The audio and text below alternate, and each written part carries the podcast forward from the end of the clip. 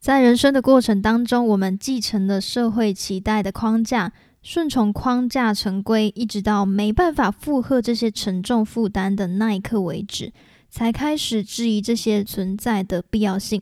当这些潜规则施加在我们生活够久之后，就会变成一套支配我们的无意识剧本，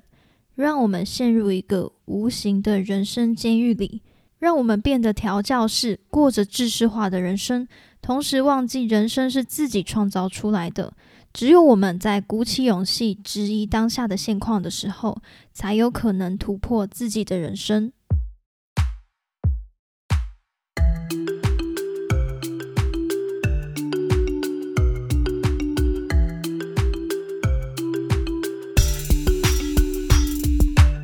各位听众朋友们，大家好，欢迎来到泰瑞说书，我是泰瑞，非常之久不见啦。今天呢，要跟你分享的这本书叫做《别让平庸埋没了你》。这位作者的名字啊，我要来念一下他，他叫做斯里尼瓦斯劳 （Srinivas Rao）。好，应该是这样子念，硬要念英文。好。这本书的作者他本身是一个 podcaster，那他在节目当中就是亲身采访过六百多位创意人士，这些人士几乎涵盖了各个领域。作者在个人职涯的前十年是那一种按部就班扮演着自己角色的那一种。比较符合社会期待的乖乖牌。后来，他因为冲浪这项运动驱使了他自身的一些创造力，开始重新思考过去身边的家人、朋友、老师、同事身边的所有人给他的各种建议。那这些建议像是要走在一条比较有前景的道路上啊，要按规矩做事情，不要太吸引别人的注意力，或者是说不要问太多问题。你顺着公司的制度往上面爬，往上升迁就可以了。好，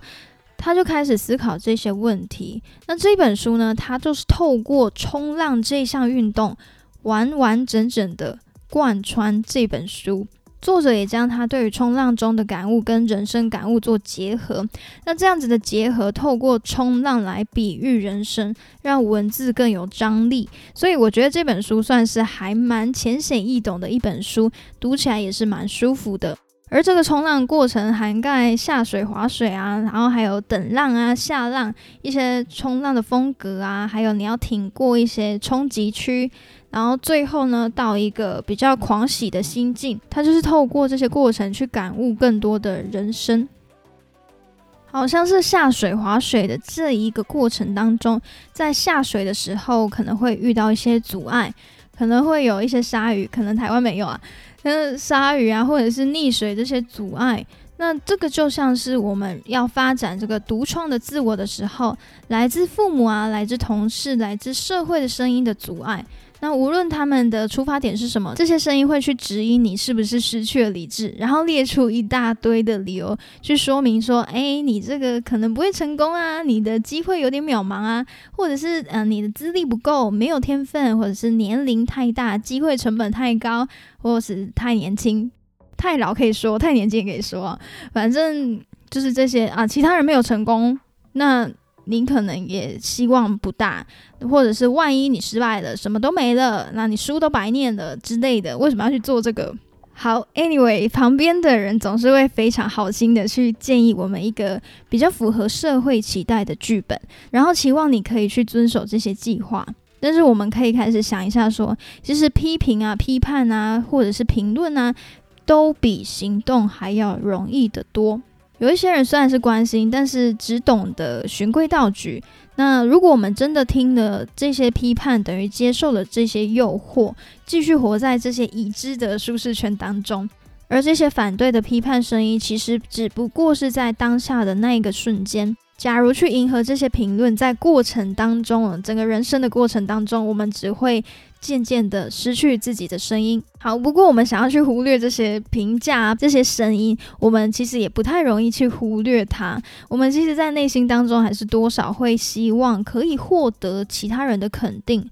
所以这时候，我们就是将这个我们的注意力，将它转移到支持你的人身上。这些比较偏向负面的评论跟评价呢，我们可以选择不要去在意它。我们直接将这个注意力转移到 care 你真正支持你的人身上，这是一种平息负面声音的方式，或者是去想象一下，如果今天听信的这些批判评论，照着这些人所说的去做，你的未来人生会变成怎么样？可能就会是一个局限自我潜能的窘境。好，以上这些状况呢，都是我们在冲浪下水的时候可能会遇到的阻碍。这些呢，就是当我们决定走向一条比较没有保障啊、没有成功潜力的道路上时，势必我们要在批判前面呢，找出勇气，然后直接付出行动。其实这个就是有点像是我们日常生活中随处可见的别人认同的声音，像是所谓的 FB 的暗赞数，越多人暗赞，可能就会觉得说越多人认同。或者是 I G 的追踪数越多人追踪，就是觉得说越多人喜欢我，或者是部落格的一些访客次数啊，甚至是银行户头的余额数字。那如果我们追随着这些所谓的别人认可的声音，我们就会被这些声音给控制。好，这个呢，用回到我们刚刚所说的下水的这个阻碍，当我们站在岸上打算下水划水的时候。这个时候，批判的声浪是最大的。只要开始滑向大海，划水滑向大海的时候呢，开始迈向独创自我的途中，这些批判声只会渐渐的被海浪声掩盖过去，最终最终就会被我们抛在岸边。好，再来呢，在这个冲浪过程当中呢，这里有提到说，在初学者学冲浪之前呢，第一堂课并不是在海里，而是在岸上会在岸上先上课，会先趴在这个冲浪板上面演练一下划水、启程跟站立的这些连续动作。而这个岸上上课其实就隐喻了蛮多过度分析或者是停止行动的一个人生阶段。很多人会受困于一个阶段，就是不断的去寻找专家来分析啊，然后听各式各样的讲座、各式各样的课程来解决自己觉得心中不足或者是有疑问的地方。那这些人会觉得说，如果今天做好充分的准备之后，之后一切的发展就会比较顺利，不至于会被淘汰吧？但是切记切记，在认为自己准备好之前呢，我们也是一样要得先跨出第一步嘛。如果我们在岸上待太久的话，就会让准备这个过程变成了拖延。好，再来冲浪这个过程当中，还有一个过程是等浪。等浪这个过程必须要有耐心，因为浪不是一直来，所以我们要等待浪来的时候才有浪去冲嘛。这个过程就是隐喻了我们那些持续应该要定期完成的该做的事情。这个就像是我们之前所提到的那个原子习惯，能不能达成目标，关键就在于这些微小的习惯，我们有没有确切的持之以恒的去执行它。人们常常在着手某一件事情之后，就会开始迫不及待的想要看到成果，就像是会计师当了十年之后转行当艺术家，那当了一年就开始抱怨说，当艺术家不像会计师那么成功啦之类的，blah blah blah。所以在达成目标的过程当中，就要有耐心。然后冲浪过程当中，还有一些冲浪的风格，这个冲浪的风格呢，就是养成独创的自我。像是我们进入社会当中啊，其实会不知不觉的被社会化，我们会不断的去磨平自己的棱棱角角，想要去迎合大众的口味。但是在这个过程当中呢，同时也会磨掉了我们这些独创的性格。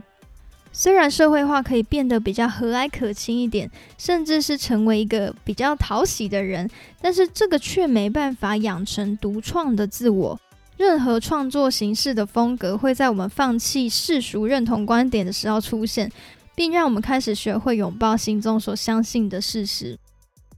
那最后他有提到这个狂喜的心境，那这个狂喜的冲浪心境是什么呢？它就有点像是迎接这个独创的自我。独创的自我，它并不是创造创造一个特别的自己，不是创造一个特别的标签贴在自己身上。而是撕掉自己身上的这些层层被人贴上的标签，直到呈现那个充满潜能的自己。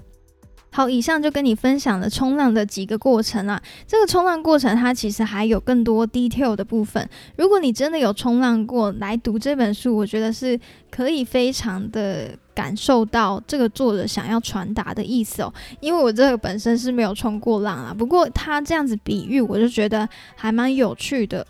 如果你对于生活现在觉得有一些瓶颈，或者是有一些事情想做，但是却没有勇气跨出那一步，非常推荐你去读这本书，可以来了解一下怎么塑造独特的自己，而不是去塑造一个社会大众认为的完美的性格，去追求充满动机、充满意义、充满目标的人生，一个不会跟自己 say sorry 的人生。这本书就是还蛮励志的，所以可以来看一下这本书。好，那今天的分享就先到这边喽。欢迎订阅我的 Podcast，还有追踪我的 Instagram。我们下次再见，拜拜，拜拜。